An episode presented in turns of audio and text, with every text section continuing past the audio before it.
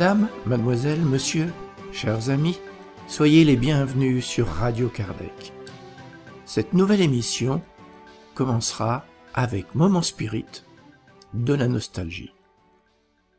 Nous vous proposerons ensuite d'écouter Rosonite Alves de Oliveira nous parler du livre des médiums. Nous continuerons avec Ève et le chapitre 41 de nos solars, cette psychographie de Chico Xavier avec l'esprit André Louis, qui nous fait découvrir ce monde spirituel par sa propre expérience. Et aujourd'hui, nous écouterons Convoqué à la lutte. Nous vous proposerons ensuite une causerie du Césac avec Régis Verhagen, l'Évangile au foyer. Puis, ce sera le moment de la philosophie avec Delphine, qui développera Changement planétaire. Et nous donnerons la parole à Jean-Pierre pour la partie qui concerne l'étude des espérances et consolations, les peines et jouissances terrestres.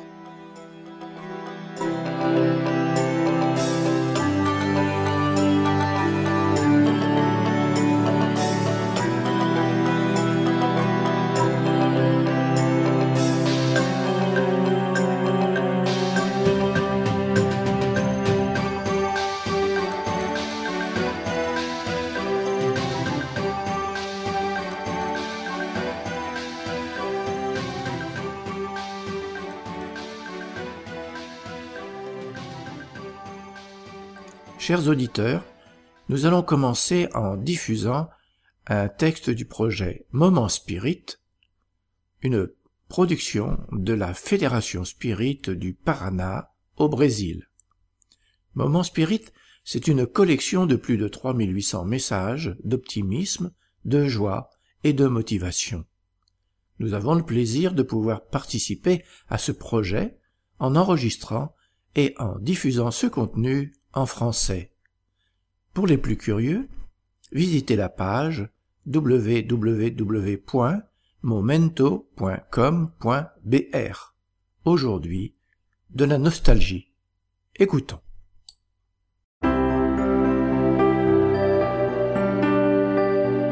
Et maintenant à l'antenne, Moment Spirit, le programme qui amène le spiritisme dans votre demeure.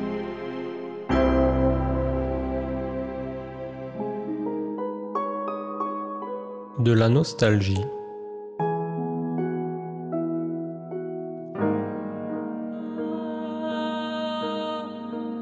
De toutes les douleurs de l'humanité, peut-être la plus troublante est celle qui constitue la séparation des affections par le phénomène de la mort. Alors que nous savons tous que la mort est la dernière étape de ceux qui vivent sur Terre, nous ne nous préparons pas pour la recevoir. Voilà pourquoi elle nous surprend toujours, brisant nos cœurs en torture morale. Pour ceux qui suivent le cercueil jusqu'à l'endroit appelé la dernière demeure du corps physique, ce moment devrait être celui des réflexions approfondies. Finalement, qu'est-ce qu'il y a au-delà de la tombe? Où est-ce qu'elles vont, les âmes de ceux qui ont été enlacés par le sommeil de la mort? Comment faire pour diluer la douleur de la séparation Qu'une vie au-delà de cette vie existe, cela a déjà été suffisamment prouvé. Soit par la révélation religieuse qui depuis des temps immémoriaux fait référence à l'esprit immortel, soit par des branches de la science médicale et de la psychologie qui ont présenté des études variées avec la conclusion de l'existence d'un monde invisible où habitent ceux qui quittent le corps physique. Jésus, le Maître sublime, prouva plus d'une fois que la mort est une illusion des sens physiques. Au Tabor, quand il se transfigura, devant les yeux étonnés de Pierre, Jacques et Jean, il se présenta ayant à sa droite et à sa gauche les figures vénérables du législateur hébreu Moïse et Élias, le prophète. Alors que tous les deux avaient vécu parmi les Hébreux il y a plusieurs siècles. Pourtant, là, ils se présentèrent si vivants que Pierre considéra même à dresser des tentes pour qu'il puisse y vivre, là même sur le mont Tabor. Jésus, après sa mort honteuse sur la croix, il se présenta aux apôtres et aux disciples à plusieurs reprises, en ambiance privée comme aussi à ciel ouvert, démontrant qu'il était toujours vivant. Ceux qui meurent vivent encore, dans un monde à part qui leur est propre, le monde spirituel, que nous n'apercevons pas à cause de la grossièreté de notre vision matérielle. La preuve qu'ils sont encore vivants, nous l'avons dans les rêves, où nous nous rencontrons avec eux, échangeons des confidences, réduisons la nostalgie. Ce sont les expériences individuelles de nous tous. Malgré tout, la nostalgie s'étend avec les jours, d'autant plus forte avec le défilement des mois et des années qui s'accumulent. Par conséquent, seulement la prière peut adoucir cette grande nostalgie. Quand nous prions Dieu pour ceux qui sont partis, ils sentent nos vibrations, comme des câlins de tendresse, et par les fils de la pensée, ils les retournent avec la même intensité. Un jour, bientôt, forcément nous nous retrouverons dans la spiritualité, quand nous aurons vaincu les seuils de la mort. Donc, nous dirons au revoir à ceux qui restent pour recevoir un bonjour, vous êtes arrivés de ceux qui nous ont précédés et qui nous recevront sur le portail de la tombe.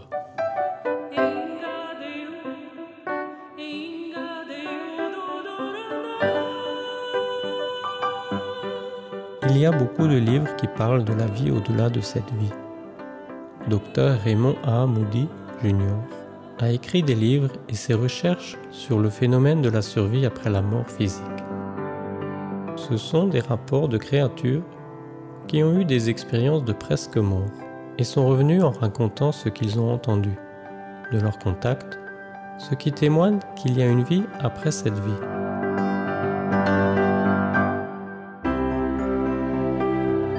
Ainsi se termine un autre épisode de Moment Spirit offert par livraria mundo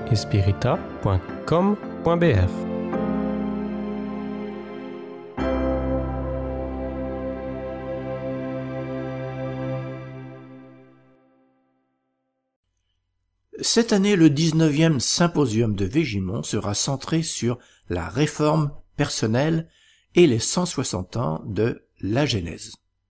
Comme chaque année, des activités seront organisées pour les enfants, pendant que les adultes participeront aux différents exposés. Situé dans un écran de verdure, ce château dont les origines remontent au XVe siècle est un endroit idéal pour réaliser des activités tant pour les adultes que pour les enfants, en toute convivialité.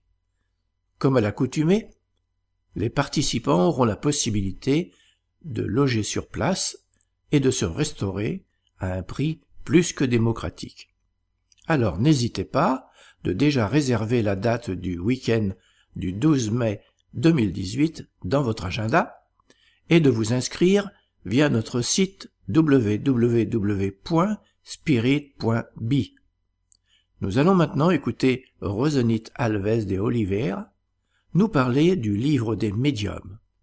Nous appelons notre sœur Rosenit Alves de Oliveira, j'espère que j'ai bien prononcé, de France, Dijon, qui nous parlera des fondements théoriques du livre des médiums et des pratiques médiumniques d'aujourd'hui. Bonjour à tous, merci beaucoup de l'invitation à l'Union Spirit belge. C'est avec grande joie que je suis là, dans cette famille euh, européenne. Et c'est très bien de nous trouver ici, euh, dans l'union et dans l'unification. Et c'était très bien d'entendre euh, Monsieur le Président de la Fédération Spirit, Monsieur Mazot, donc, euh, je préparais un matériel pour parler en français, mais avec tous nos amis brésiliens qui sont là, je me suis permis de faire une version française et une version brésilienne. Donc, je vais être. J'essaie de trouver une dynamique pour que ça soit euh, assez rapide pour que je puisse parler les sujets qui nous a été donnés, les fondements théoriques du livre de médium et, les pratiques médiumniques d'aujourd'hui pour nous tous. Não, nessa É com grande alegria que eu estou aqui, agradecendo à União Espírita Belga, participando desse momento da família espírita europeia com alguns amigos brasileiros, com é, o senhor Luiz Tomazotti, que veio participar conosco, para falar sobre o fundamento teórico do livro dos médiuns e a prática mediúnica hoje. Eu vou tentar falar rápido para dar uma dinâmica e poder explorar os slides em francês e em português. Merci, Charles. Donc, l'introduction, notre but, on commence par euh, le 150e anniversaire du livre des médiums, qui, par, euh, Kardec à Paris, les 15, qui a publié à Paris le 15 janvier 1861, et qu'il nous a apporté des éléments qui sont très importants aujourd'hui. Et en suivant euh, les paroles de M. Mazot, je vis combien Kardec est actuel. Et combien on peut regarder aujourd'hui ce qu'il a dit à 150 ans et ce qu'on cherche à faire de notre doctrine aujourd'hui. Donc, il, il, avait publié une instruction pratique en 1858 qu'il avait considérée trop limitée et en 61, il nous a présenté les livres des médiums pour euh, nous apporter ses expériences élargies, approfondies sur la médiumnité. Donc, Allan Kardec, na introdução do livro dos Médiuns, que foi publicado em 15 de janeiro de 1861 em Paris, Kardec, eh, que havia publicado o, o livro Instruções Práticas como guia para os médios na prática da mediunidade, ele considerando as experiências dele, os estudos aprofundados, com um lastro muito mais vasto de, de, de considerações, ele publica o livro dos médios, trazendo para nós informações que ele vai considerar essenciais para todos nós na prática mediúnica e que permanecem até hoje.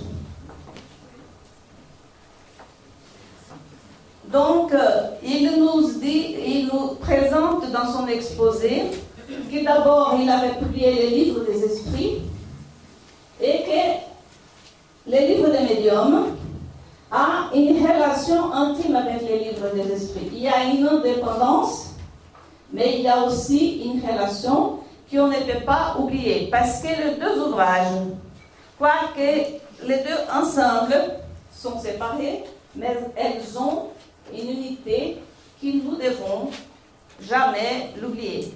Donc, euh, il faut s'occuper de la médiumnité, mais il faut d'abord commencer nos études par les livres des esprits. Jamais oublier que nous devons toujours commencer dans la doctrine par les livres des esprits.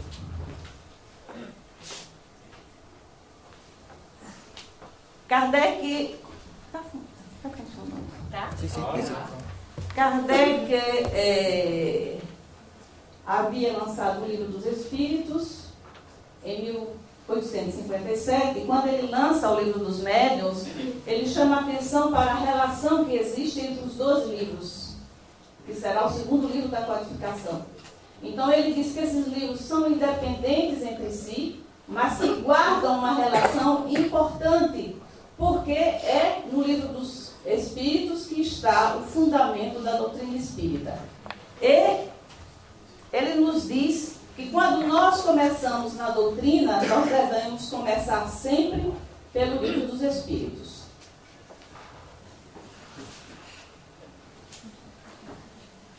E ele nos diz, l'expérience nous confirme que les difficultés et les méthodes que l'on rencontre dans la pratique du spiritisme ont l'air source dans l'ignorance des principes de cette science. Donc, il nous, nous, nous, nous fait penser à qu'il faut d'abord connaître les principes, quelles sont les bases du spiritisme, pour qu'on puisse chercher la pratique de la médiumnité. Eles nos diz todos os dias, a experiência nos traz a confirmação de que as dificuldades e os desenganos com que muitos topam na prática do espiritismo se originam da ignorância dos princípios da doutrina espírita. Nós queremos vivenciar a mediunidade sem nos indagarmos, sem nos aprofundarmos nos aspectos essenciais da doutrina espírita, nos seus princípios fundadores. Mais il nous dit, à côté des médiums, proprement dit, il y a la foule qui s'accroît tous les jours des personnes qui s'occupent des manifestations spirites. Et ça, c'est très important parce que quand on parle médiumnité, pratique médiumnique, on pense qu'au médium. Et Kardec, à 150 ans, il nous a averti qu'à côté du médium, il y a une foule de personnes qui nous devons faire très attention nos occuper de ces personnes. Ele diz, de par com os médios propriamente ditos, há a crescer diariamente uma multidão de pessoas que se ocupam com as manifestações espíritas. E esse aumento, essa multidão cresce todos os dias. O aumento, a divulgação da doutrina espírita faz crescer as atividades espíritas. Então essa multidão ela cresce todos os dias. Mas Kardec já tinha visto crescer a época dele. E o fenômeno, ele continua num grande movimento. A partir de cette compréhension de Kardec, il va établir quels sont l'objet, quel est l'objet du livre des médiums. Parce que Kardec, il n'était pas inquiet simplement de la compréhension, de la formation, du développement des médiums. Mais il était inquiet de la formation et du développement de personnes préparées pour travailler dans tous ces domaines de la médiumnité, soit il était inquiet avec la foule de personnes qui devaient être préparées pour travailler à la médiumnité, ou avec la médiumnité. Donc il nous dit, qu'est-ce qu'il voulait qu'on fasse à partir du travail du livre des médiums? Il faut indiquer les moyens de développer la faculté médiumnique. Donc Kardec, que está preocupado em formar todas as pessoas que fazem parte desse, desse número que cresce, dessa multidão de pessoas que estão em volta da mediunidade, Kardec, ele, através do livro dos, dos médios, ele diz que é preciso dar meios de desenvolver a faculdade mediúnica. Mas não só da faculdade mediúnica, mas capacitar todas essas pessoas, como nós vamos ver. Ele diz diriger l'emploi d'une manière utile lorsque la faculté existe. Ele diz que nós só podemos desenvolver uma faculdade mediúnica que existe naturalmente na pessoa. Nós não podemos fazer um médium. Nós podemos auxiliá-lo a desenvolver a sua faculdade através da educação. Donc, Kardec dit il faut diriger l'emploi d'une manière utile lorsque la faculté existe. Si elle est là, on, on, pourra la travailler et estimuler par la formation, par l'éducation, pour qu'elle puisse se développer les guider dans leurs observations. Tous les gens qui sont autour ou qui sont intégrés dans des activités médiumniques, elles doivent faire des observations. Non seulement les médiums, mais toutes les autres personnes, parce que nous avons tous des responsabilités, que Kardec utilise un mot très précis. Sont des responsabilités graves. C'est les mots qu'il emploie. Donc, il nous faut avoir les sens d'observation. Les signaler les écueils qu'ils peuvent et doivent nécessairement rencontrer. Donc, eles diz que nós temos que observar todos nós que estamos na mediunidade e que nós podemos guiar as pessoas, os responsáveis das atividades, das formações, nós devemos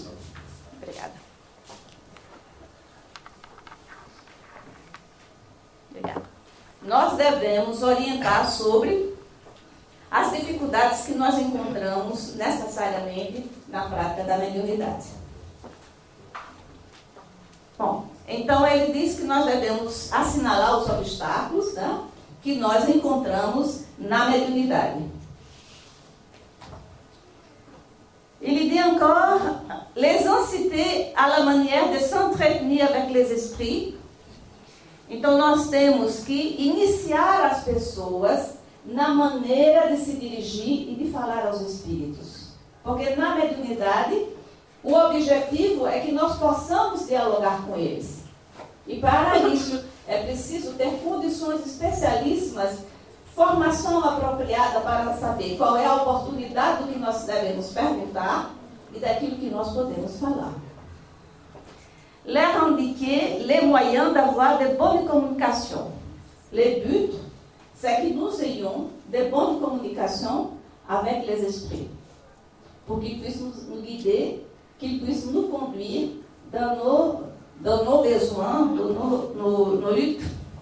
Donc, Kardec dit, sont ces choses-là, sont ces aspects-là qu'il faut qu'on arrive à travailler tous ensemble pour mettre en condition un travail complet, soit que nous ayons la possibilité de guider toute cette foule de personnes pour que nous ayons un travail complet.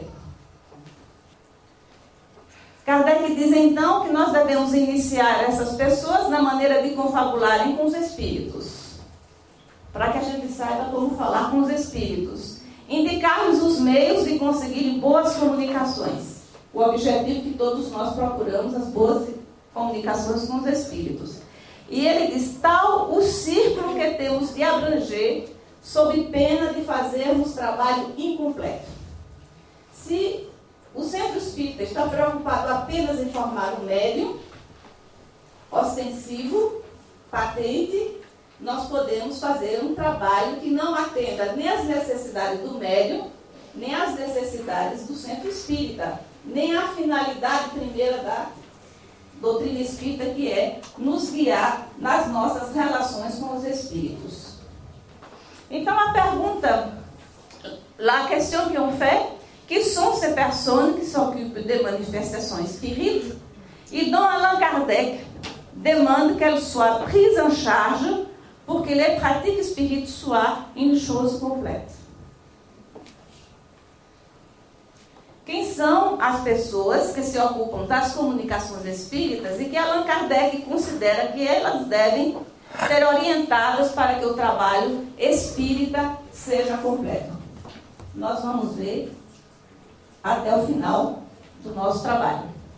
Nous avons réussi de faire un, tableau pour qu'on ait une idée de tout ce qui a été dit et fait par Kardec dans le livre des de médiums, pour qu'on ait une idée de, de, de profondeur des sujets, des matières et des besoins que nous avons dans le Saint-Esprit de connaître ces livres pour que nous ayons des possibilités d'arriver à un travail sérieux et profitable pour nous tous.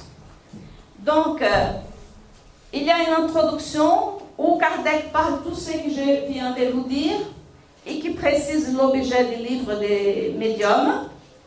Et une première partie où il met une question philosophique. Il y a des esprits, c'est la question essentielle qu'il nous met comme ouverture de ces livres, qui nous mène à parcourir tout ce qu'il a écrit comme besoin de médiumnité e de connaissances pour les médiums. Allan Kardec, então, nós fizemos esse quadro para que a gente tenha uma ideia do conjunto das matérias do livro dos médiuns, e nós vemos na introdução que Kardec estabelece o objeto desse livro, que foi o que nós falamos. Mas na primeira parte ele vai, ele nos coloca uma questão filosófica como fundamento de tudo aquilo que ele vai desenvolver no livro dos médiuns para que nós possamos buscar as respostas. E essa pergunta essencial, que é uma pergunta filosófica, é a questão se,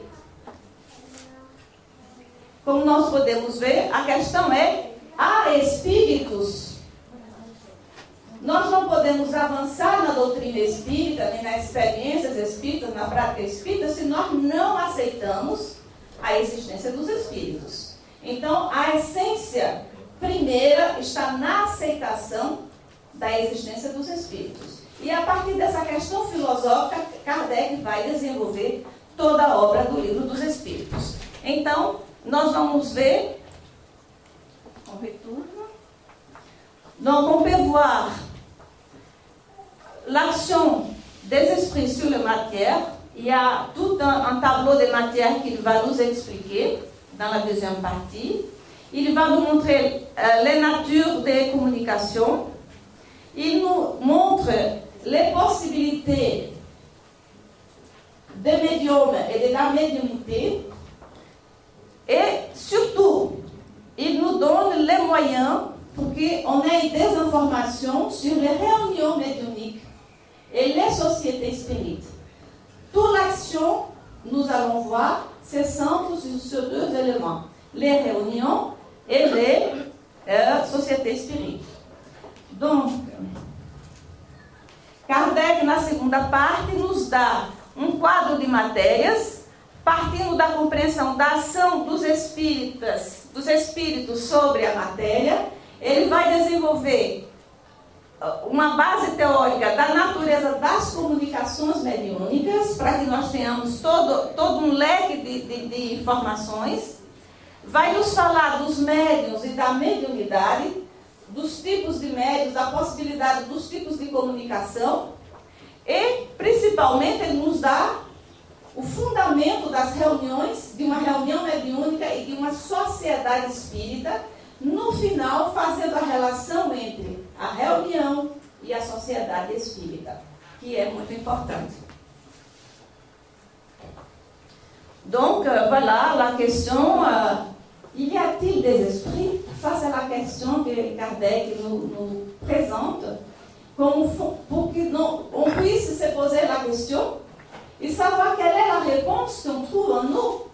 Est-ce qu'on croit à l'existence des esprits? Et comment on arrive à croire aux esprits? Donc, euh, c'est le but que Kardec nous amène pour que nous ayons cette réponse. A resposta a essa questão é essencial por seu ponto de partida. A existência, a sobrevivência e a individualidade da alma, que é o Espiritismo e a sua demonstração teórica e dogmática. Donc, la réponse essentielle, c'est trouver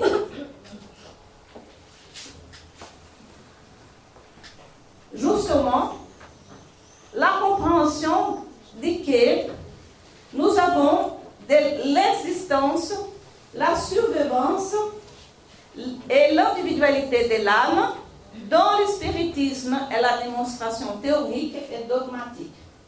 Donc à, partir de ce moment-là, si on accepte, on peut justement chercher les moyens de connaître d'une manière approfondie la pratique du spiritisme. Quels, sont les fondements théoriques des livres de médium? Il y a une question deuxième qui est très importante. Kardec nous dit l'esprit peut se communiquer à l'homme, c'est-à-dire s'il peut faire avec lui échange de pensées. Combien de personnes ici se posent des questions? Est-ce que les esprits peuvent se communiquer avec nous? Tout le monde pose cette question. Et on peut y arriver dans une relation avec les esprits? O espírito pode comunicar-se com o homem, isto é, se pode com este trocar ideias de uma forma objetiva e simples, foi a maneira que Kardec nos colocou para que a gente possa raciocinar e buscar a, a compreensão através da vivência. Kardec nous a posé questions philosophiques. Il était un scientifique, un philosophe, un libre penseur. Donc, il nous amène des questions et d'autres. J'ai dit ces deux-là comme principal pour moi, dans mon, dans mon exposé, mais il y en a beaucoup d'autres. Et pour répondre à ces questions, Kardec va nous présenter une méthode scientifique. Une méthode pour qu'on puisse aujourd'hui faire exactement comme il a fait à son époque, et dans 100 ans, 150 ans, dans l'avenir, on aura toujours une méthode expérimentale qu'on pourra tester à nouveau ce que Kardec nous a dit et on pourra développer nos connaissances spirites à partir de cette méthode-là. Donc, c'est une méthode scientifique que Kardec nous apporte pour qu'on puisse travailler la science spirite. Kardec, para responder às questões filosóficas, ele nos traz um método científico para que nós possamos aplicar seus instrumentos de observação, de experimentação, de teste e de conclusão, para que a gente possa prosseguir nos esforços de conhecimento da doutrina espírita. La, les méthodes, la, méthode, excusez-moi. La méthode spirite, on a résumé. D'abord, Kardec nous dit qu'il faut procéder du connu à l'inconnu. Il est à partir des tables tournantes pour arriver à une information scientifique la plus ample au niveau de spiritualité, du spiritualisme, comme il a réussi à faire partir de quelque chose qui était connu à l'époque pour arriver à un univers qui était inconnu, qui nous a légué par la grâce de Dieu. Commencer par le plus simple, comme notre euh, Nestor nous a raconté, nous a mis, il faut commencer par le plus simple et arriver au plus complexe. Donc, c'est tout un travail de longue haleine qu'on a besoin pour en arriver au résultat qu'on souhaite. Observer, attendre les résultats. Mais il dit pour obtenir ces résultats, il faut des personnes douées des facultés spéciales, qui sont les médiums. Mais il dit, tout ça doit être précédé par l'étude de la théorie. C'est pour ça qu'il dit qu'il faut d'abord commencer par les livres des esprits. Il faut d'abord connaître la théorie pour pouvoir essayer la pratique du spiritisme. Kardec nos sugere, nos dá como método proceder do conhecido para o desconhecido. Como ele mesmo fez. Tudo isso que Kardec nos coloca como método foi o método que ele desenvolveu. Através das práticas que ele participou. Então ele começou indo ver o movimento das, das mesas girantes. E a partir das mesas girantes que ele a princípio duvidou da veracidade desse fenômeno, ele pôde procurar aquilo que era desconhecido.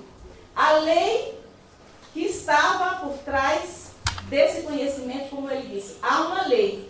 E essa lei nós precisamos trabalhar e descobri-la. Começar pelo mais simples para chegar ao mais complexo. Como ele nos deixou o exemplo. Observar e esperar os resultados.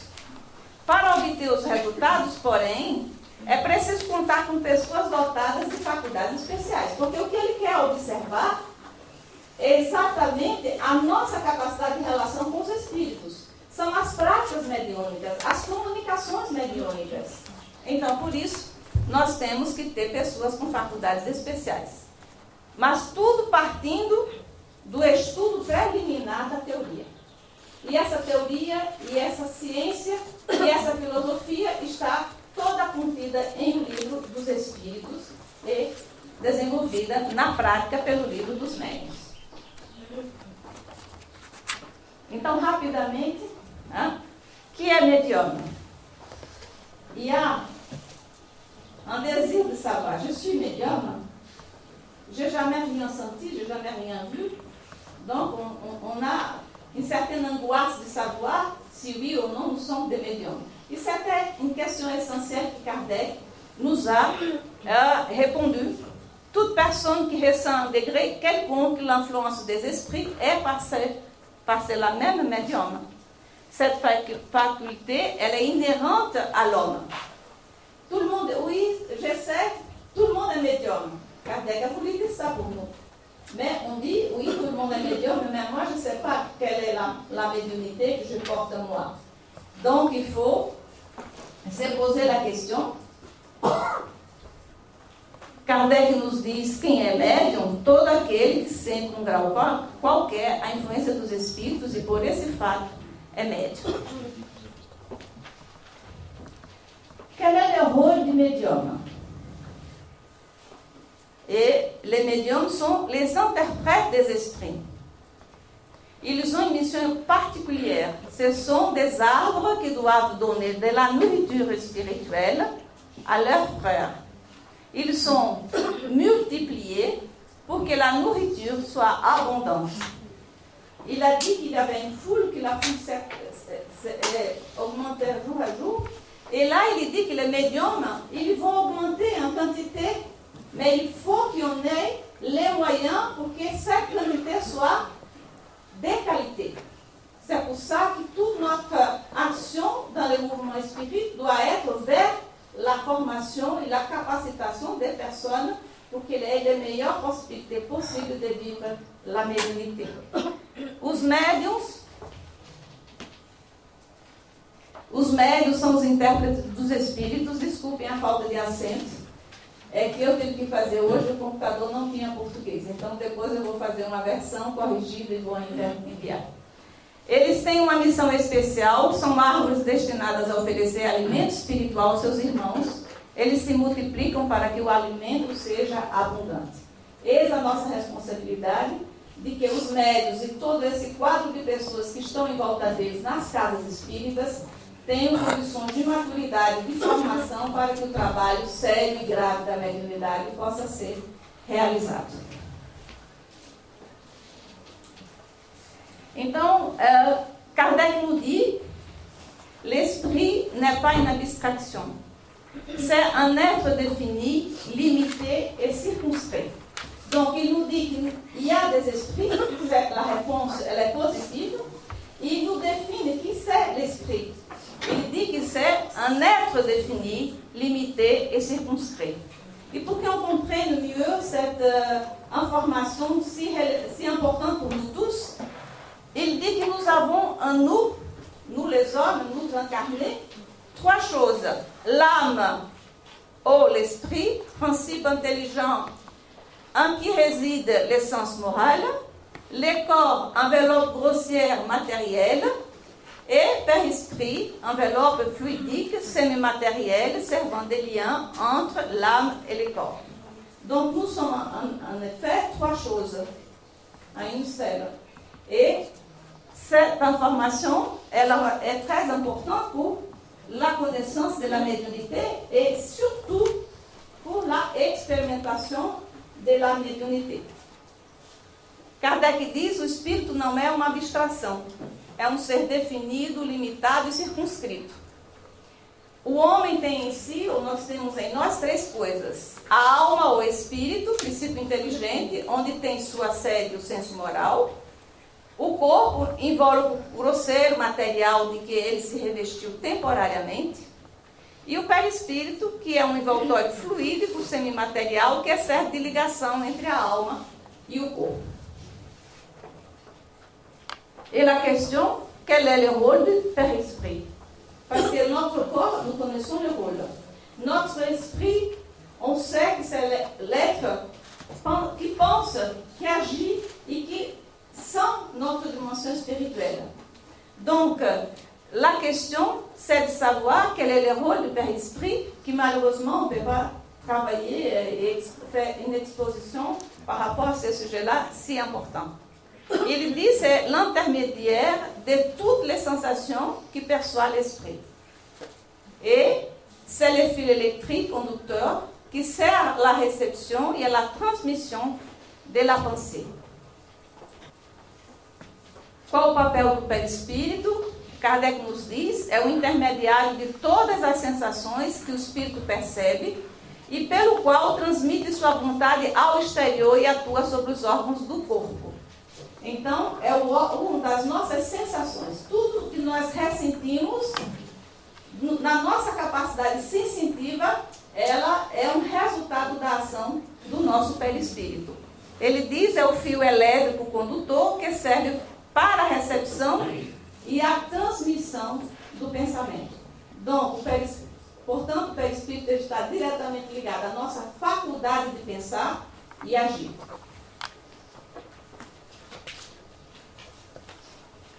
À partir de ces éléments,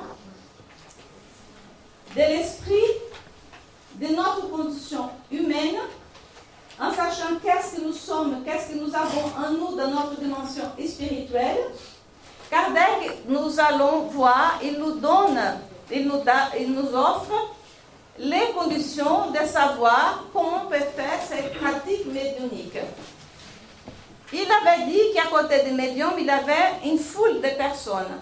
Et là, on va savoir, parce qu'il faut qu'on ait une possibilité de compréhension de la médiumnité, mais on ne pourra jamais faire ça, effectivement, en regardant que les médiums. Il faut toujours avoir l'ensemble de ces personnes pour que nous puissions travailler la médiumnité effectivement. Donc, que são ces personnes? As práticas mediúnicas e as sociedades espíritas, então, ao lado dos médios, nós temos sempre que na, na casa espírita, na sociedade espírita, procurar a compreensão da mediunidade, não procurando entender exclusivamente a figura do médio e a mediunidade mas o conjunto dessas pessoas que fazem parte das práticas mediúnicas e que o resultado dessas práticas vai depender das condições das pessoas que participam delas. Alors, les réunions spirites ont des caractères très différents suivant le but qu'on qu s'y propose. Et leurs conditions d'être doivent, par la même, différer aussi. Selon leur nature, elles peuvent être frivoles, expérimentales ou instructives. Donc Kardec, à son époque, il a constaté la différence selon le but qu'on pourrait donner aux réunions. Et cette question d'une classification d'une nature différente, elle existe jusqu'aujourd'hui. Tout ce que Kardec nous a dit pendant, euh, au long de ces 150 ans, on a constaté que ça se confirme et toutes les informations que les esprits supérieurs sont venus nous apporter pour euh, un complément des informations que Kardec nous a léguées, des enseignements, nous montrent qu'effectivement tout ça, c'est exactement comme nous a informés. Donc, as reuniões apresentam caráteres diferentes conforme o fim com que elas se realizam. Por isso mesmo, suas condições intrínsecas também devem diferir. Segundo o gênero a que pertençam, podem ser frívolas, experimentais ou instrutivas. A época de Kardec, as reuniões frívolas eram exatamente as reuniões das mesas que, eram, que existiam nos salões de Paris ou da Europa, onde as pessoas sentavam para indagar os espíritos sobre o futuro de cada uma ou as condições das pessoas que dos, dos seus entes queridos que já tinham desencarnado, fazer perguntas, mas sem um objetivo elevado, simplesmente pela curiosidade.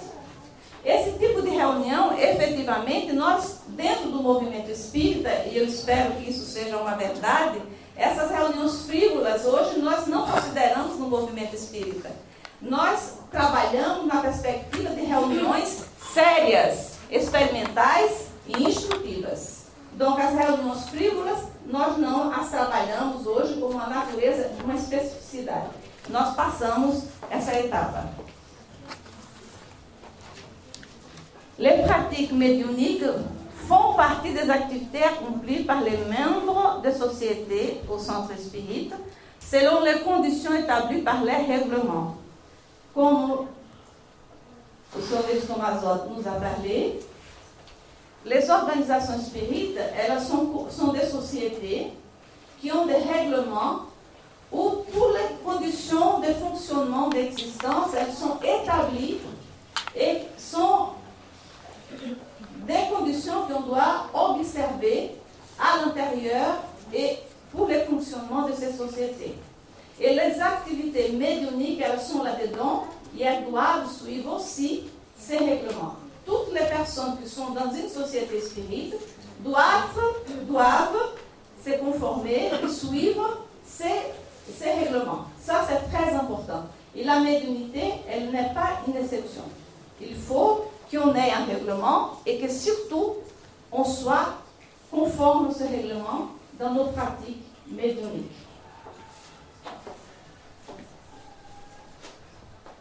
As práticas mediúnicas integram as atividades realizadas pelos membros dos centros espíritas de acordo com as condições estabelecidas no seu regulamento.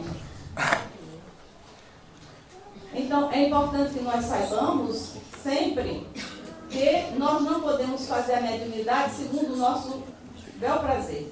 A mediunidade tem regras, as casas espíritas, as sociedades espíritas são estabelecidas por regulamento, por uh, um, um, uma norma e que nós devemos seguir essas normas absolutamente. A nossa liberdade é de acordo com aquilo que está estabelecido, que todos os regulamentos, como Kardec nos deixou modelo, ela se estabelece a partir do respeito aos princípios espíritas.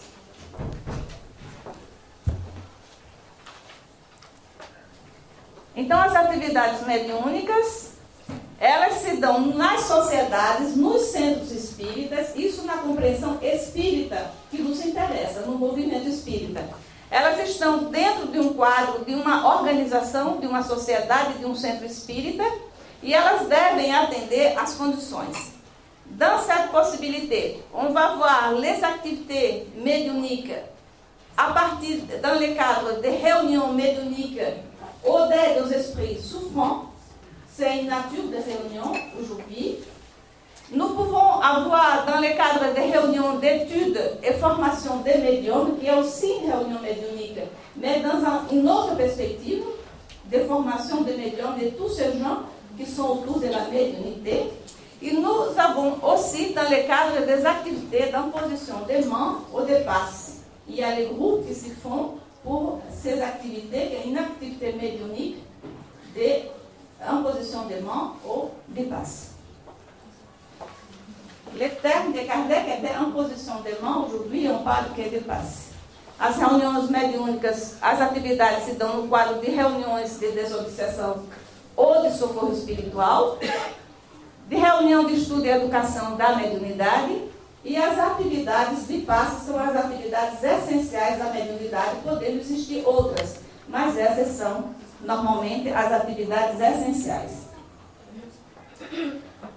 Kardec nous dit une réunion est un être collectif dont les qualités et les propriétés sont la résultante de toutes celles de ses membres et forment comme un fesco. Or, ce fesco aura d'autant plus de force qu'il sera plus homogène.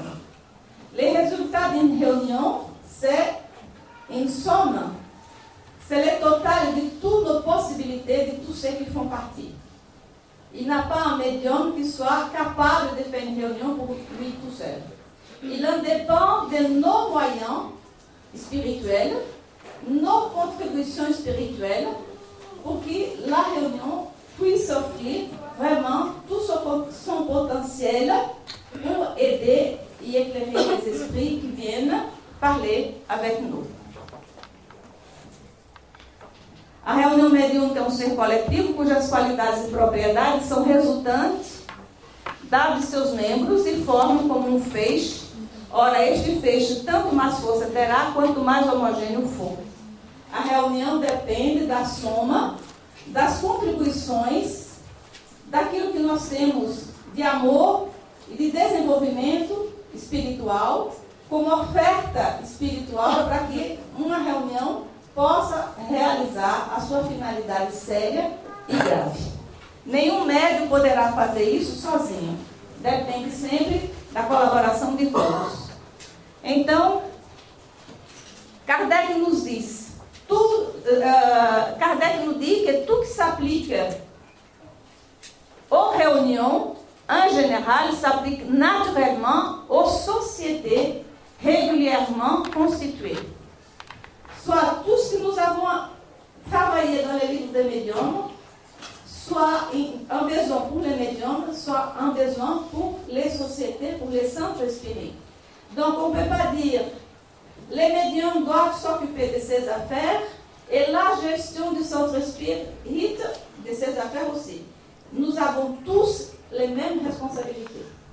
Et il faut que ça soit quelque chose de très clair pour les responsables pour qu'ils soient euh, en condition de participer des réunions en connaissance des causes et d'appuyer cette réunion et de faire grandir cette activité qui est essentielle dans un centre spirit, une société spirit. Então Kardec nos diz que tudo aquilo que ele nos ensinou sobre as reuniões mediúnicas, tudo se aplica às sociedades espíritas. Então, nossa tarefa ela é comum. Os médios, os trabalhadores da casa espírita devem estar em consonância com a direção da casa, que deve conhecer a mediunidade e que deve participar dessas atividades para poder dirigir e orientar essas atividades também tendo conhecimento daquilo que é a sua natureza. Então, Kardec que nos, nos ofereceu, desde a condição de médio, do papel dos médiums, que nós precisamos estar em conjunto com outras pessoas que vêm dialogar com os espíritos, que dirigem as reuniões mediúnicas, que apoiam as reuniões mediúnicas através da prece, que atuam na reunião, na reunião mediúnica aplicando passes. A reunião mediúnica é um conjunto de funções em que várias pessoas com perfis diferentes atuam para realizar a ação mediúnica. Kardec nous avait présenté toutes les possibilités de comprendre ce que c'est un médium, les personnes qui sont une réunion médiumnique, l'existence même de la médiumnité dans toute sa possibilité, sa puissance. Il nous dit qu'on fonctionne une réunion, qu'on fonctionne une société spirituelle, et nous oriente tous les pas qu'on doit faire pour en arriver à un travail grave et sérieux, pour qu'on puisse avoir des informations sérieuses, élevées des esprits supérieurs qui viennent nous aider. Donc, la médiumnité est un élément très important, essentiel dans l'unification et la divulgation du spiritisme parce que l'enseignement n'a pas été fini, n'était pas fini. Donc nous avons tous les jours des, nouvelles, des nouveaux enseignements par les esprits supérieurs. Nous avons aujourd'hui à disposition toutes les informations que nous ont apportées, par exemple, André Louis, qui sont traduites des par la médiumnité de Chic Xavier, mais qui sont traduits aujourd'hui en français, que vous pouvez euh, travailler au Centre Spirit pour approfondir et connaître plus de la médiumnité. Il y a plusieurs ouvrages qui viennent tout récemment pour nous dire de nouvelles choses et, nous, et approfondir ce qu'on savait déjà.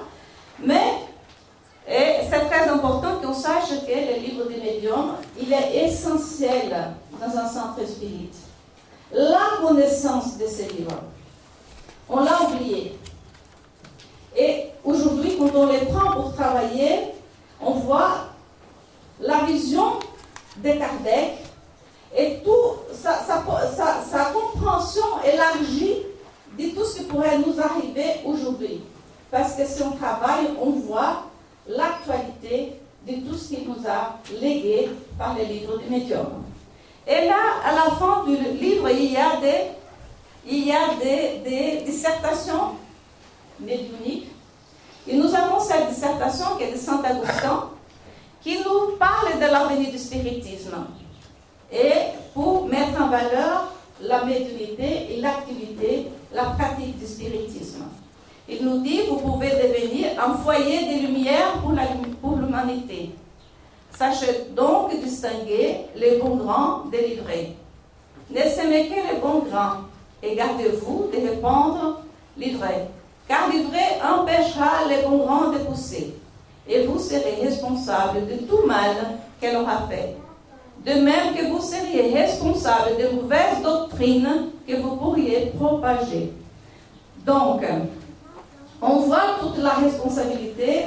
nous avons entendu les récits du mouvement euh, spirit, de l'unification, tous ces engagements, toutes ces institutions au niveau national, international, et on voit que vraiment, il y avait déjà une connaissance de tout ce que nous, nous pouvions faire pour arriver aujourd'hui là où nous sommes, dans un travail très large et très bien et structuré. Donc, Kardec, no livro dos médios, finindo o livro dos médios, terminando o livro dos médios, nos coloca dissertações espíritas. E nessas dissertações espíritas, desculpe que eu não traduzi, que não deu tempo, ele nos diz que nós podemos ser realmente um, um lar de luz. Nós podemos ser um feixe de luz para a humanidade. Em função do trabalho de esclarecimento espiritual que é feito pela doutrina espírita. E que nós devemos fazer como na, na orientação de Jesus. Nós devemos ter cuidado com a nossa semeadura. Para não deixar, para cuidar para que o joio e o trigo, né, não, o joio não venha interferir na, na nossa produção de trigo de boa qualidade. Que ele diz que esse, esse, esse joio poderá impedir as nossas boas obras, ou seja, a nossa semeadura de qualidade e que efetivamente nós respondemos se nós não tivermos o devido cuidado na propagação da doutrina verdadeira, na doutrina da verdade. E por fim, como uh, tout dans le spiritisme a un but très élevé morale d'amélioration, de rénovation. Et comme nous avons entendu tout à l'heure, c'est l'évangile de Jésus, avec sa morale élevée et pure, qui doit nous conduire dans nos efforts, dans nos activités. Et dans l'évangile selon le spiritisme, nous avons notre guide de tous les médiums, de toute activité médiumnique. Kardec nous dit la médiumnité est une chose sainte qui doit être pratiquée saintement, religieusement. Là, c'est le principe essentiel. La médiumnité, ce n'est pas pour notre plaisir, pour notre orgueil, mais pour qu'on puisse servir plus et mieux en toute conscience de la gravité de la possibilité que nous avons eue en travaillant avec la médiumnité, soit comme médium, soit comme quelqu'un qui intègre un groupe médiumnique. Merci beaucoup. Ah.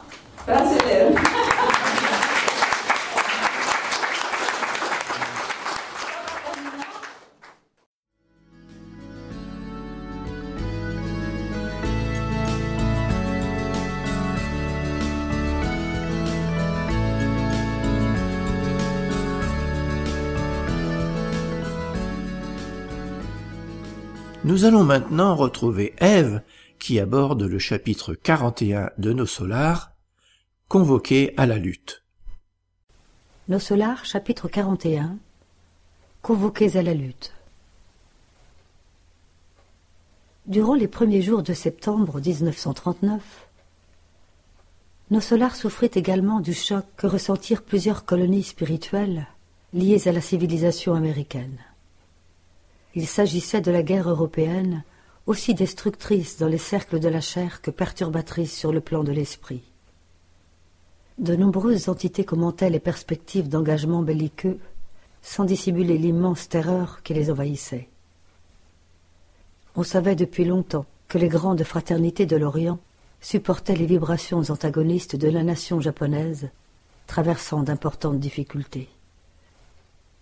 Mais on pouvait maintenant noter des faits curieux de haute portée éducative.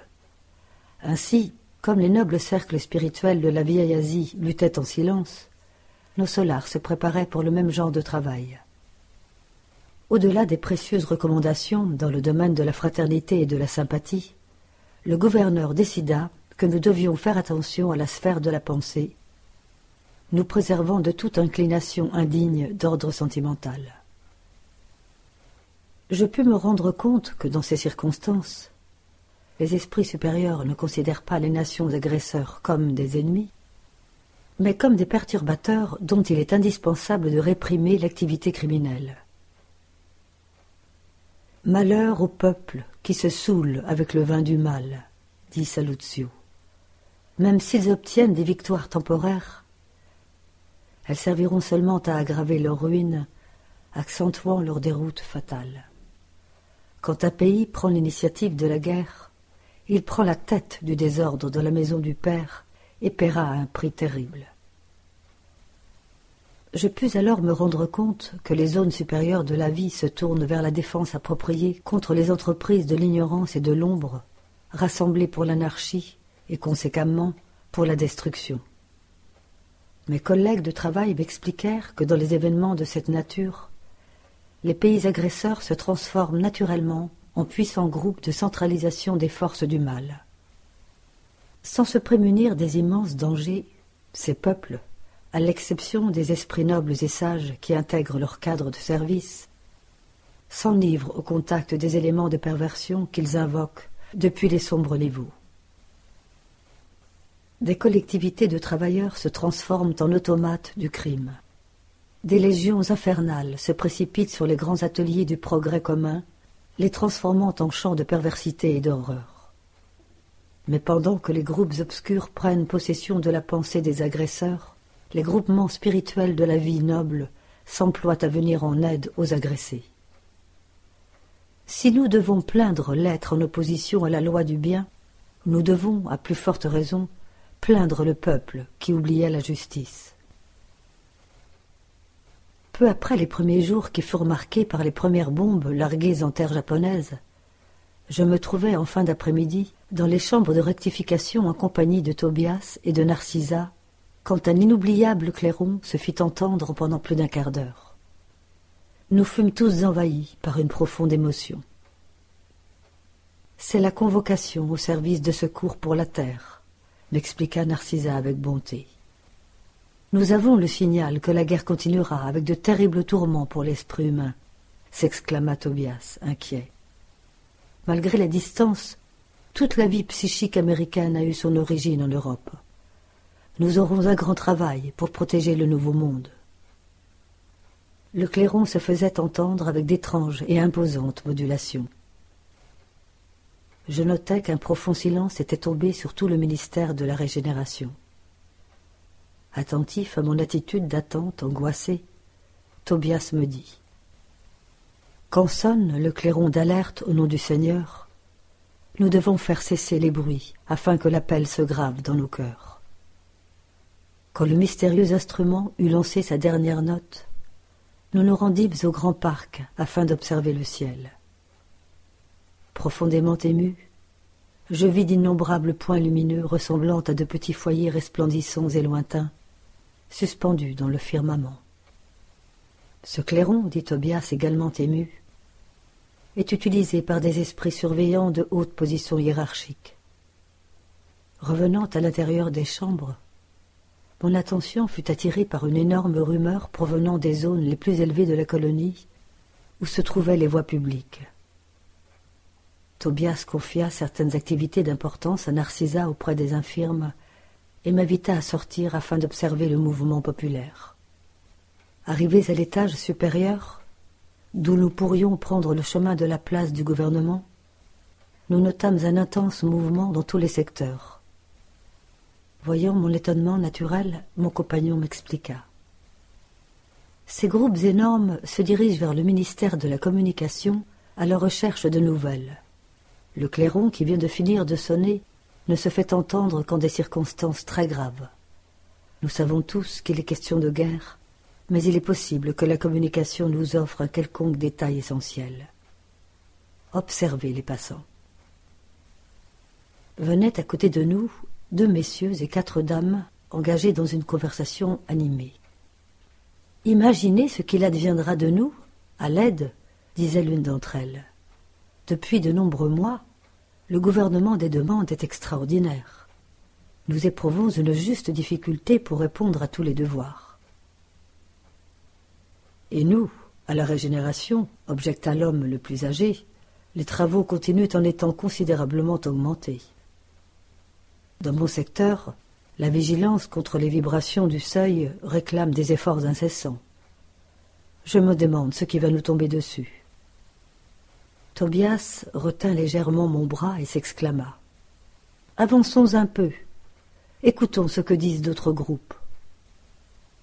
Nous approchant de deux hommes, j'entendis l'un d'entre eux demander.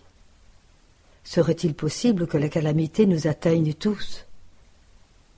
L'interpellé, qui semblait être en possession d'un grand équilibre spirituel, répliqua avec sérénité. De toute manière, je ne vois pas de raison pour les précipitations. L'unique nouveauté est le surplus de travail qui, au fond, constituera une bénédiction. Quant au reste, tout est à mon avis naturel. La maladie est maîtresse de la santé. Le désastre est le maître de la pondération. La Chine est sous le feu depuis longtemps, et vous n'avez pas encore manifesté une quelconque démonstration d'étonnement. Mais à présent, objecta le compagnon désappointé, il semble que je serai obligé de modifier mon programme de travail. L'autre sourit et répondit. Helvetio. Helvetio, oublions le mon programme pour penser à nos programmes. Répondant à un nouveau geste de Tobias qui demandait mon attention, j'observais trois femmes qui allaient dans la même direction que nous sur notre gauche, remarquant que le pittoresque ne manquait pas non plus ici, dans ce crépuscule d'inquiétude.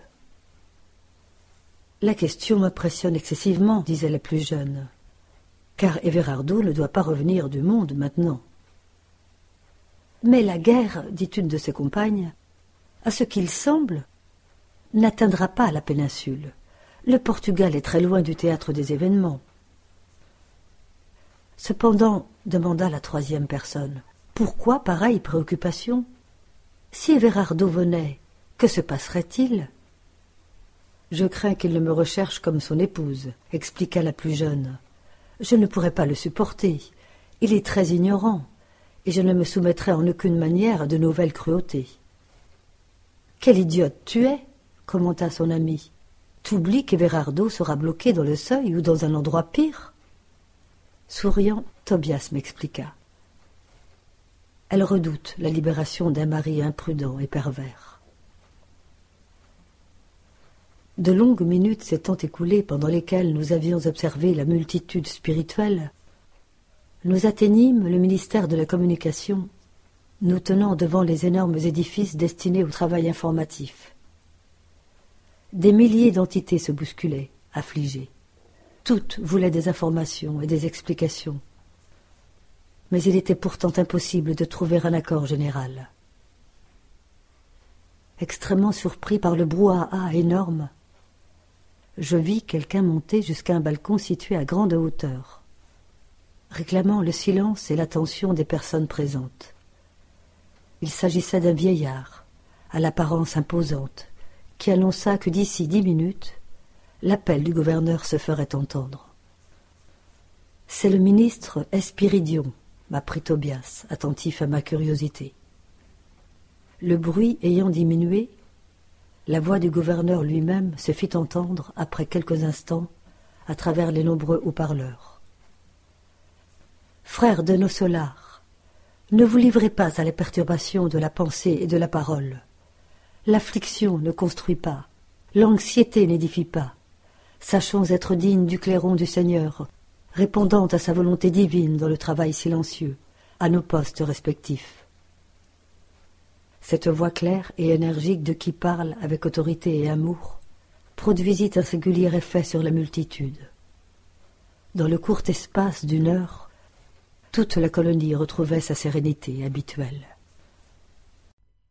La prochaine réunion de la coordination européenne du Conseil Spirit international aura lieu du 23 au 25 mars 2018 dans le déjà connu château de Vigimont, situé à proximité de la ville de Liège, en Belgique. Parallèlement à la réunion, la cinquième rencontre européenne d'éducateurs spirites pour l'enfance et la jeunesse aura lieu les 23, 24 et 25 mars 2018.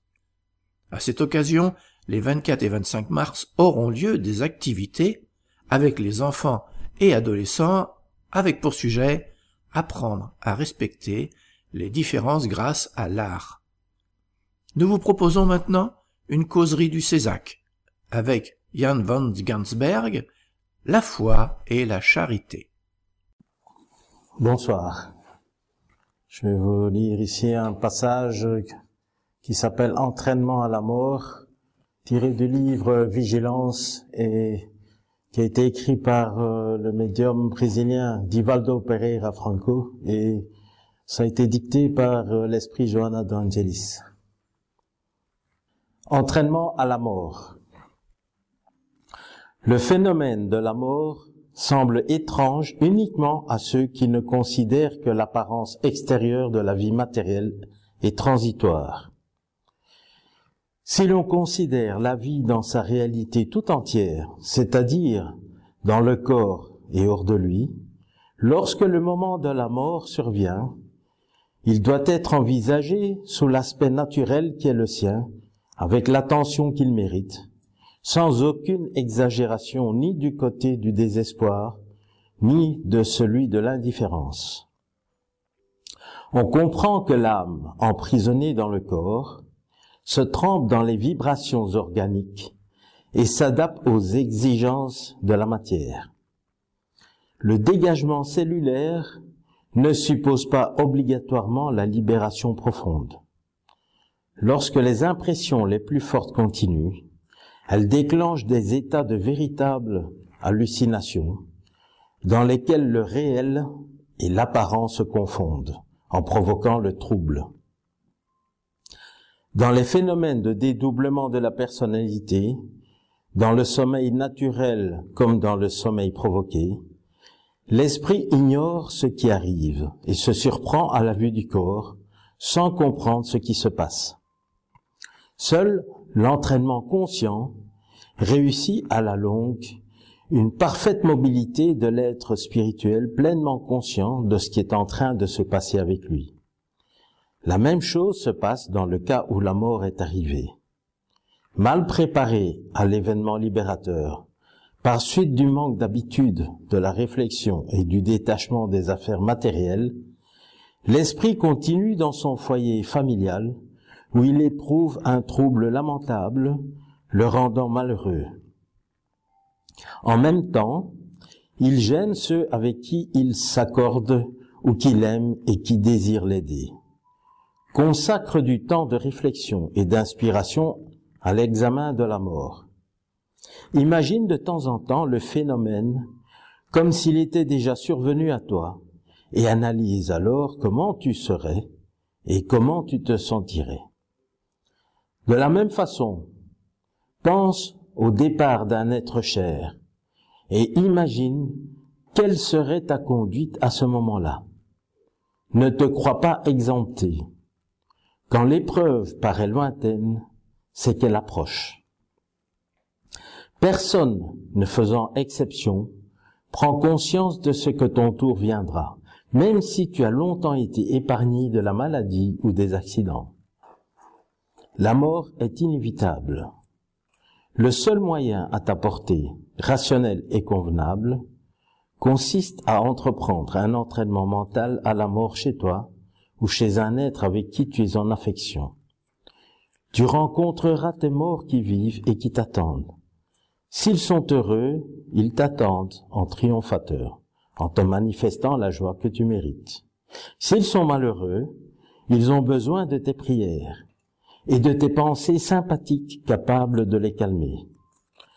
Ne les assujettis pas à la révolte, ne les meurtrit point par des plaintes et des récriminations inutiles. Si tu éprouves un grand amour pour eux, aie patience, car tu partiras bientôt vers eux. De toute façon, prépare-toi à la mort en vivant chaque jour, comme si c'était le dernier de ton existence sur terre. La mort est aussi un portail lumineux et béni, ouvert sur la résurrection heureuse pour celui qui accomplit tous ses devoirs et qui s'entraîne avec amour au grand moment. Euh, le sujet d'aujourd'hui, c'est la foi et la charité, qui est tiré de l'Évangile selon le spiritisme, écrit par Alan Kardec. Et ici, c'est un message que Alan Kardec a reçu donc euh, à travers euh, des médiums pour expliquer un peu plus la foi et la charité. Et alors je vais vous lire le texte. La foi et la charité. Je vous ai dit dernièrement, mes chers enfants, que la charité sans la foi ne suffisait point pour maintenir parmi les hommes un ordre social capable de les rendre heureux. J'aurais dû dire que la charité est impossible sans la foi. Vous pourrez bien trouver à la vérité des élans généreux même chez la personne privée de religion. Mais cette charité austère qui ne s'exerce que par l'abnégation, par le sacrifice constant de tout intérêt égoïste, il n'y a que la foi qui puisse l'inspirer, car il n'y a qu'elle qui nous fasse porter avec courage et persévérance la croix de cette vie.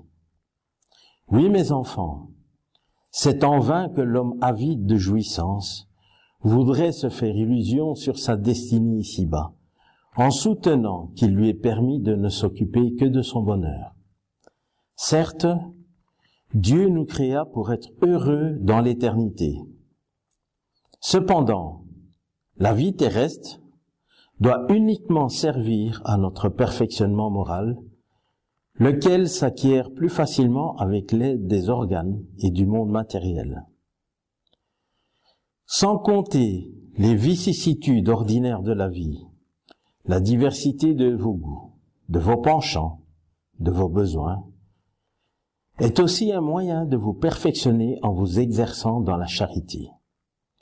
Car ce n'est qu'à force de concessions et de sacrifices mutuels que vous pouvez maintenir l'harmonie entre des éléments aussi divers. Vous aurez cependant raison en affirmant que le bonheur est destiné à l'homme ici-bas. Si vous le cherchez non dans les jouissances matérielles, mais dans le bien, l'histoire de la chrétienté parle de martyrs qui allaient au supplice avec joie. Aujourd'hui, et dans votre société, ne faut pour être chrétien ni l'holocauste du martyr, ni le sacrifice de la vie, mais uniquement et simplement le sacrifice de votre égoïsme de votre orgueil et de votre vanité. Vous triompherez si la charité vous inspire et si la foi vous soutient. Esprit protecteur, Cracovie, 1861. Il y a beaucoup de personnes qui euh, pratiquent la charité, mais c'est une, charité, comme on dit ici, euh, on va dire, euh, où on recherche un peu peut-être un but. D'abord se faire voir, montrer qu'on pratique cette charité. Et ça, on voit régulièrement euh, dans nos médias, on montre des très grands chèques énormes avec des grands chiffres dessus. Tel organisme a donné autant, etc. Ça, c'est la charité matérielle. Et dans la rue, s'il y a une personne qui pratique la mendicité, allez donner une pièce que tout le monde vous voit le faire. Ça, c'est aussi une manière, on va dire, intéressée de pratiquer cette charité. Or, la charité que Jésus nous propose, c'est une charité on ne demande rien en retour. On n'attend rien en retour. On ne cherche pas à obtenir quelque chose en retour. Or, il y a bien des personnes qui, disent il faut pratiquer la charité parce que il y a une personne malade, il faut vite donner quelque chose aux pauvres parce que si on donne, on fait la charité, la personne va guérir éventuellement, etc. Il y a un but, on recherche quelque chose. Jésus dit non, c'est pas ça, parce que la charité, bien pratiquée, elle n'a pas de, de retour évident et direct. On peut avoir pratiqué une charité, on aura un retour peut-être dans une vie prochaine. Or, qui a la patience d'attendre la vie prochaine, puisque déjà comprendre qu'après notre désincarnation, nous allons retourner au monde spirituel et de là passer un certain temps avant de revenir comme bébé et recommencer une nouvelle vie et dire oui, dans la prochaine vie, je vais profiter de la charité que j'ai pratiquée dans cette vie-ci. Mentalement, c'est difficile à comprendre et à accepter. Et pourtant, c'est ça, la foi. La foi qu'il nous est demandé, c'est comprendre que tout ce qu'on aura fait dans cette vie-ci va pouvoir nous être compté plus tard. Qu'il ne faut pas attendre un résultat direct. Que c'est pas parce qu'aujourd'hui on vient de faire un beau geste avec une personne qu'on va sortir de la rue et qu'on va tout à coup avoir euh, une belle vie et que tout à coup tout va s'arranger pour nous. C'est pas du tout ça. Il faut, avec cette foi, on comprend vraiment que il faut rien attendre, mais la pratiquer. La pratiquer, ça nous amène à ce qu'on appelle le bonheur. Le bonheur, c'est ce que nous recherchons tous, ici sur Terre. Et le bonheur nous attend plus tard, quand on comprend. Puisque, au fur et à mesure que nous aurons pratiqué la charité, finalement, nous aurons la félicité, nous aurons le bonheur permanent dans le monde spirituel.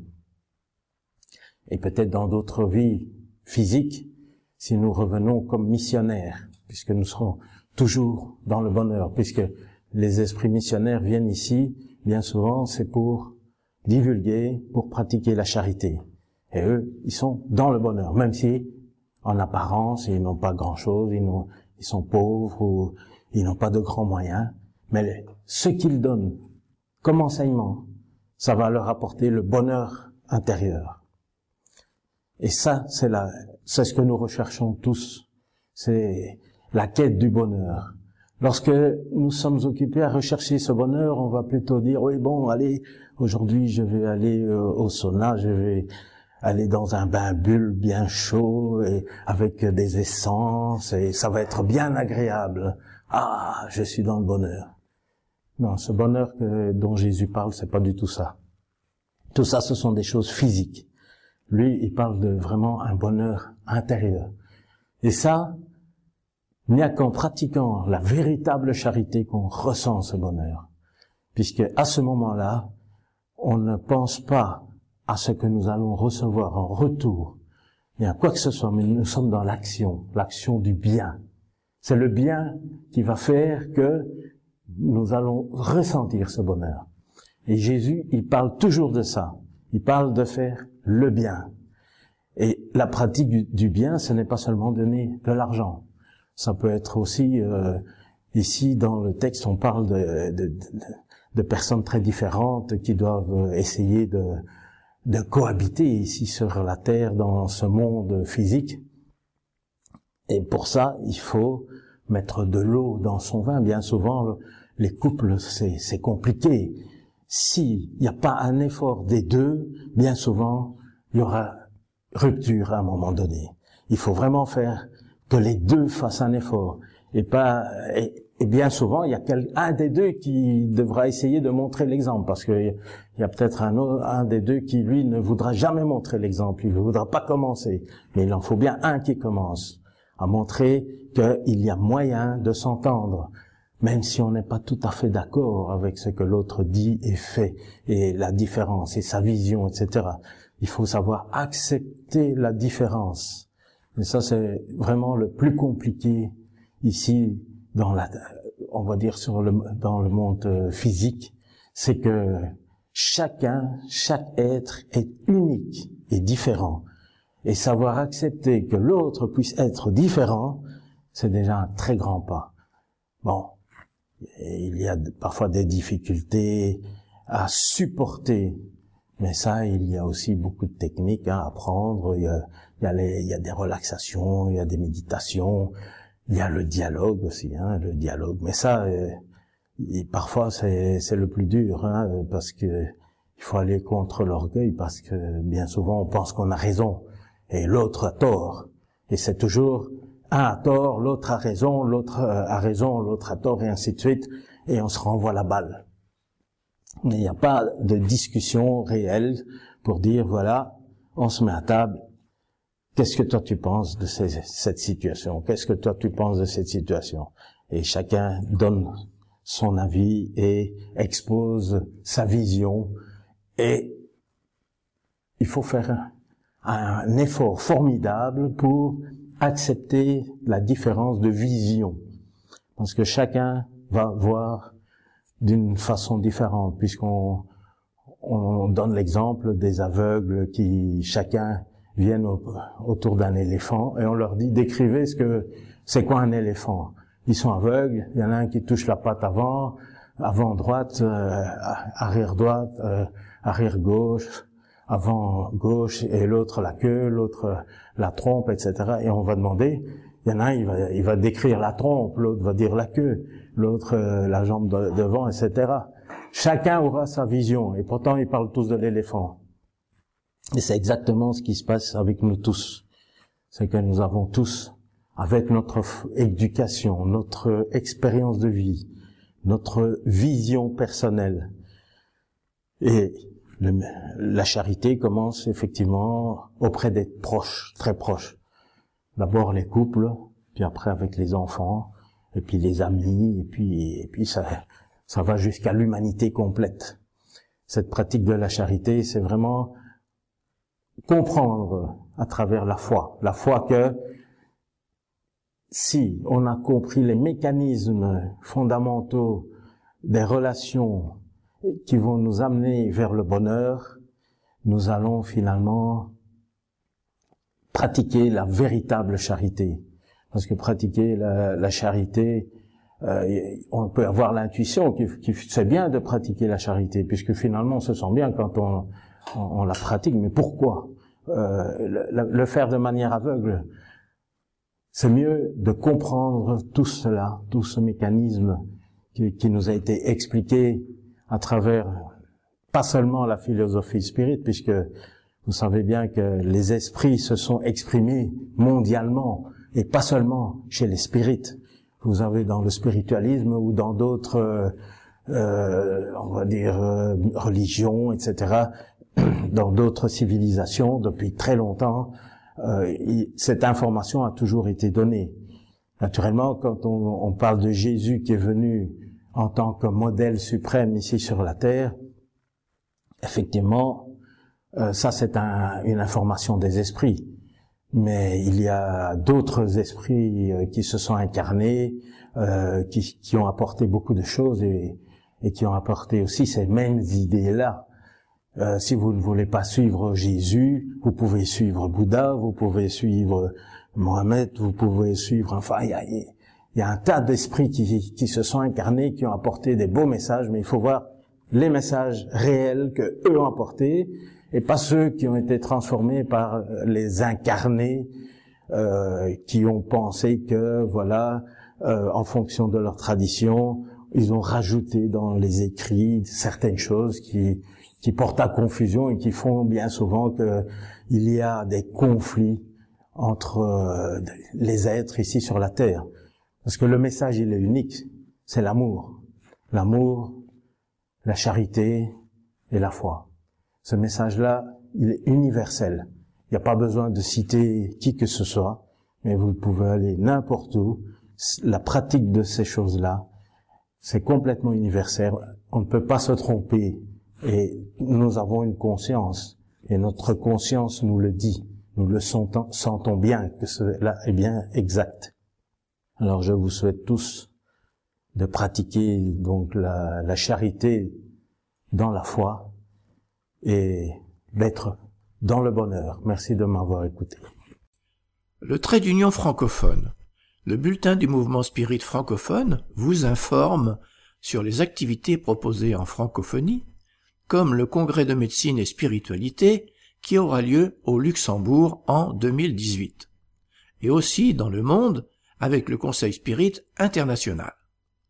Il est proposé gratuitement et peut vous être envoyé par Internet sous réserve que vous fassiez parvenir votre demande et votre adresse mail à info lmsf.org. C'est le moment de la philosophie avec Delphine qui développera Changement planétaire. Changement planétaire. Espoir et consolation.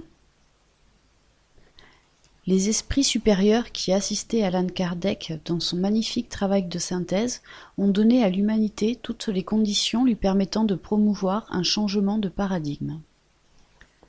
Selon l'affirmation d'Emmanuel, les révélations évoluent dans une sphère graduelle de connaissance et vont ainsi à la rencontre de la pensée du codificateur. Les vérités morales constituent les éléments essentiels du progrès. Nous pouvons déduire ainsi que le sens moral se développe à mesure que les individus ressentent le besoin de compléter les connaissances développées et acquises, créant un processus magnifique de complétude dans laquelle la raison et le cœur s'intègrent, cohérents dans une aspiration personnelle et collective, le bonheur. Quand les esprits ont dit que le spiritisme serait le consolateur promis par Jésus, les cœurs immatures ont tout de suite conclu que la sphère spirituelle communiquerait avec eux chaque fois qu'ils traverseraient un moment difficile de leur vie en leur apportant des réponses et des solutions pour les problèmes qui les affligent et les angoissent. Mais la philosophie spirite est très claire et objective. L'être humain progresse et en progressant, il doit assumer des responsabilités. Celle-ci lui apporte la sécurité nécessaire pour bien se conduire pendant un périple sûr de paix et de tranquillité intérieure. Mais cela ne veut pas dire que les autres personnages agiront ainsi car nous vivons dans un vaste océan de diversité culturelle, morale, intellectuelle, religieuse et en dernier lieu évolutive.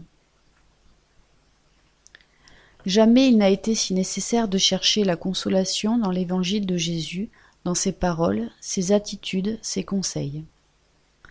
Sa présence est celle d'un ami de tous les instants, celle du crucifié, qui est revenu de la mort pour dire qu'elle n'est qu'une perception incomplète, précaire et apparente.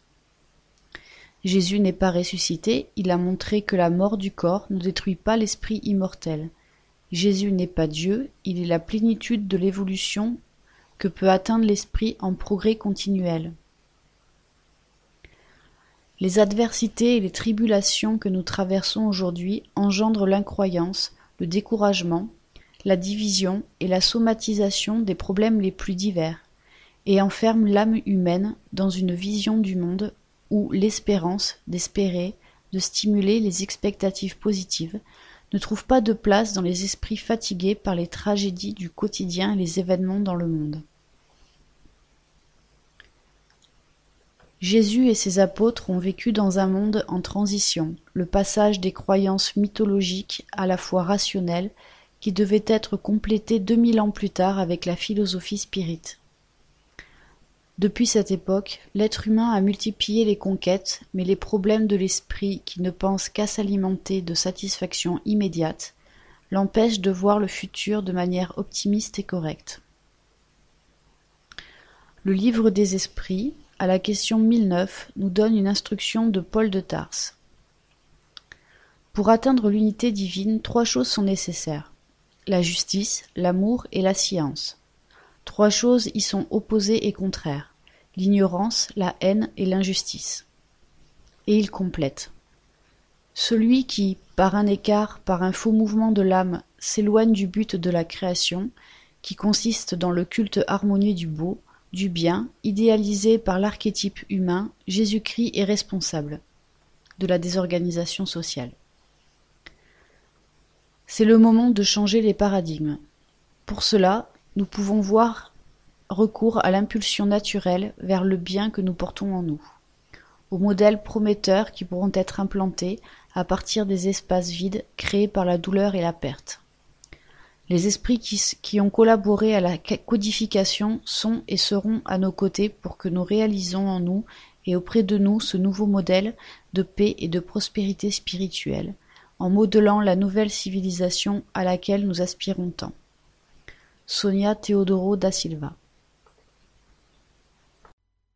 Il faut lire la revue Spirit pour connaître la vision spirit des phénomènes de société que nous traversons. Pour vous abonner, www.revuespirit en un mot.org ou écrire à Le Mouvement Spirit francophone, 9 chemin du Pinche, 47 520, passage d'Agen, France. Maintenant, nous allons retrouver Jean-Pierre pour la partie qui concerne l'étude des espérances et consolations, les peines et les jouissances terrestres. Bien, chers auditeurs, bonjour. Après avoir défini ce qu'est un homme de bien lors de la précédente émission, nous aborderons aujourd'hui les espérances et les consolations, en commençant par les peines et jouissances terrestres. Espérance et consolation, peines et jouissances terrestres. L'homme est incessamment à la poursuite du bonheur qui lui échappe sans cesse, parce que le bonheur sans mélange n'existe pas sur la terre. Cependant, malgré les vicissitudes qui forment le cortège inévitable de cette vie, il pourrait tout au moins jouir d'un bonheur relatif. Mais il le cherche dans les choses périssables et sujette aux mêmes vicissitudes, c'est-à-dire dans les jouissances matérielles au lieu de le chercher dans les jouissances de l'âme qui sont un avant-goût des jouissances célestes impérissables. Au lieu de chercher la paix du cœur, seul bonheur réel ici-bas, il est avide de tout ce qui peut l'agiter et le troubler. Et, chose singulière, il semble se créer à dessein des tourments qu'il ne tiendrait qu'à lui d'éviter. Que de tourments, au contraire, s'épargne celui qui sait se contenter de ce qu'il a, qui voit sans envie ce qu'il n'a pas, qui ne cherche pas à paraître plus qu'il n'est. Il est toujours riche, car s'il regarde au-dessous de lui, au lieu de regarder au-dessus, il verra toujours des gens qui ont encore moins. Il est calme parce qu'il ne se crée pas des besoins chimériques. Et le calme au milieu des orages de la vie n'est-il pas du bonheur? Ignorant la réalité spirituelle qui l'entoure et la continuité de la vie après la mort du corps physique, l'homme charnel, plus attaché à la vie corporelle qu'à la vie spirituelle, a, sur la terre, des peines et des jouissances matérielles. Son bonheur est dans la satisfaction fugitive de tous ses désirs. Son âme, constamment préoccupée et affectée des vicissitudes de la vie, est dans une anxiété et une torture perpétuelle. La mort l'effraie, parce qu'il doute de son avenir et qu'il laisse sur la terre toutes ses affections et toutes ses espérances. L'homme moral, qui s'est élevé au-dessus des besoins factices, créés par les passions, a, dès ici-bas, des jouissances inconnues à l'homme matériel. La modération de ses désirs donne à son esprit le calme et la sérénité. Heureux du bien qu'il fait, il n'est point pour lui de déception, et les contrariétés glissent sur son âme sans y laisser d'empreintes douloureuses. Ainsi, on s'étonne de trouver sur la terre tant de méchanceté et de mauvaises passions, tant de misère et d'infirmité de toutes sortes, et l'on en conclut que l'espèce humaine est une triste chose. Ce jugement provient du point de vue borné où l'on se place, et qui donne une fausse idée de l'ensemble. Il faut considérer que sur la Terre, on ne voit pas toute l'humanité, mais une très petite fraction de l'humanité. En effet, L'espèce humaine comprend tous les êtres doués de raison qui peuplent les innombrables mondes de l'univers. Or, qu'est-ce que la population de la Terre?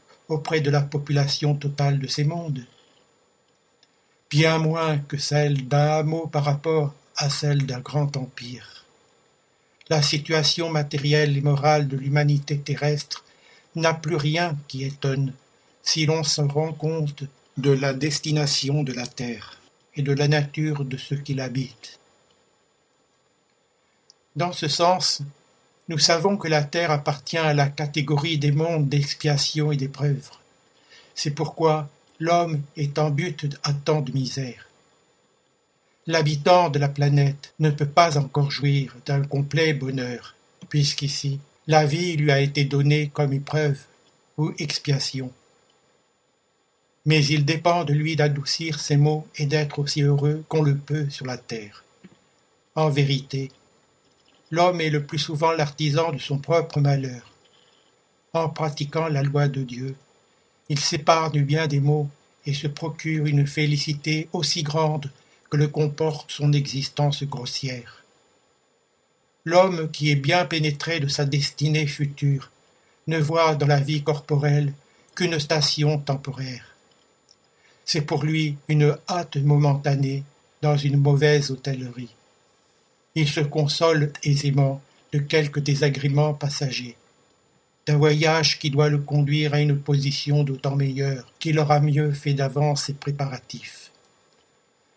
Nous devons rappeler que notre évolution spirituelle précaire représente un sérieux obstacle à l'utilisation correcte du libre arbitre, et nos choix ne sont pas toujours les plus appropriés. Cependant, à mesure que nous assimilons un plus grand capital de connaissances et de moralité. Nous donnons moins d'importance aux exigences imposées par la vie dans le plan matériel. Ainsi, le sentiment de possession, en général accepté comme un état de plein bonheur, est remplacé par un autre, celui du détachement des choses matérielles. Nous voyons donc que l'homme n'est malheureux que lorsqu'il souffre du manque de ce qui est nécessaire à la vie et à la santé du corps. Néanmoins, il faut le souligner, cette privation est peut-être sa faute. Alors il ne doit s'en prendre qu'à lui-même. Si elle est la faute d'autrui, la responsabilité retombe sur celui qui en est la cause. La doctrine spirite nous enseigne que l'homme n'est souvent malheureux que par l'importance qu'il attache aux choses d'ici-bas. C'est la vanité, l'ambition la cupidité déçue qui font son malheur. S'il se place au-dessus du cercle étroit de la vie matérielle, s'il élève ses pensées vers l'infini qui est sa destinée, les vicissitudes de l'humanité lui semblent alors mesquines et puériles, comme les chagrins de l'enfant qui s'afflige de la perte d'un jouet dont il faisait son bonheur suprême. Celui qui ne voit de félicité que dans la satisfaction de l'orgueil et des appétits grossiers et malheureux quand il ne peut les satisfaire, tandis que celui qui ne demande rien au superflu est heureux de ce que d'autres regardent comme des calamités. Nous parlons de l'homme civilisé, car le sauvage, ayant des besoins plus bornés, n'a pas les mêmes sujets de convoitise et d'angoisse. Sa manière de voir les choses est tout autre. Dans l'état de civilisation, l'homme raisonne son malheur et l'analyse. C'est pourquoi il en est plus affecté. Mais il peut aussi raisonner et analyser les moyens de consolation. Cette consolation, il la puise dans le sentiment chrétien qui lui donne l'espérance d'un avenir meilleur, et dans le spiritisme qui lui donne la certitude de cet avenir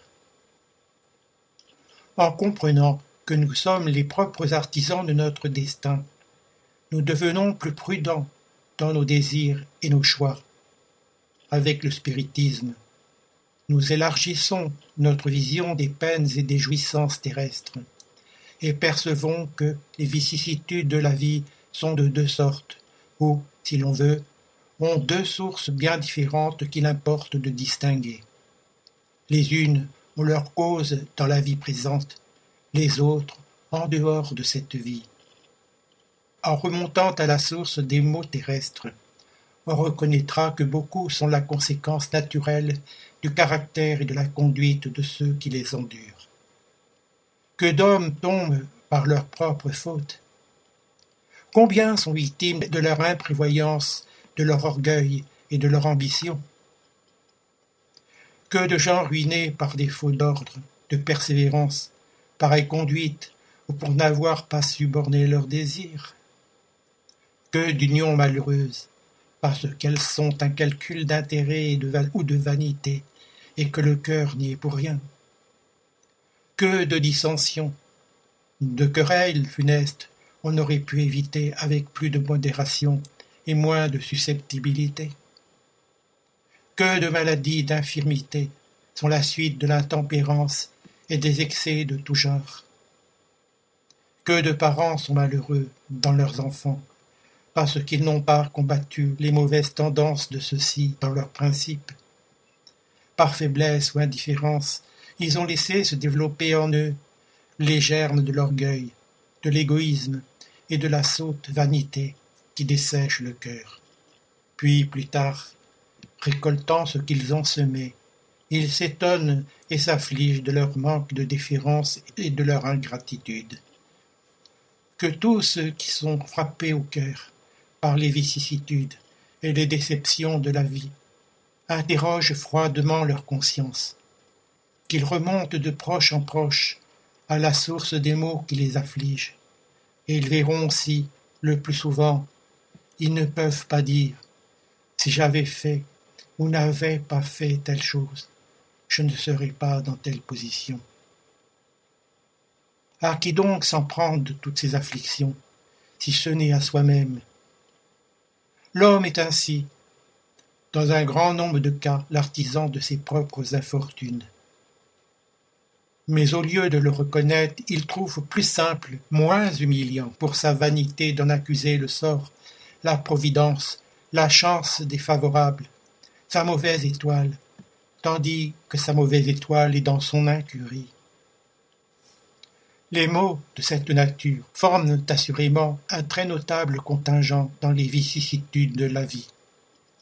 L'homme les évitera quand il travaillera à son amélioration morale autant qu'à son amélioration intellectuelle.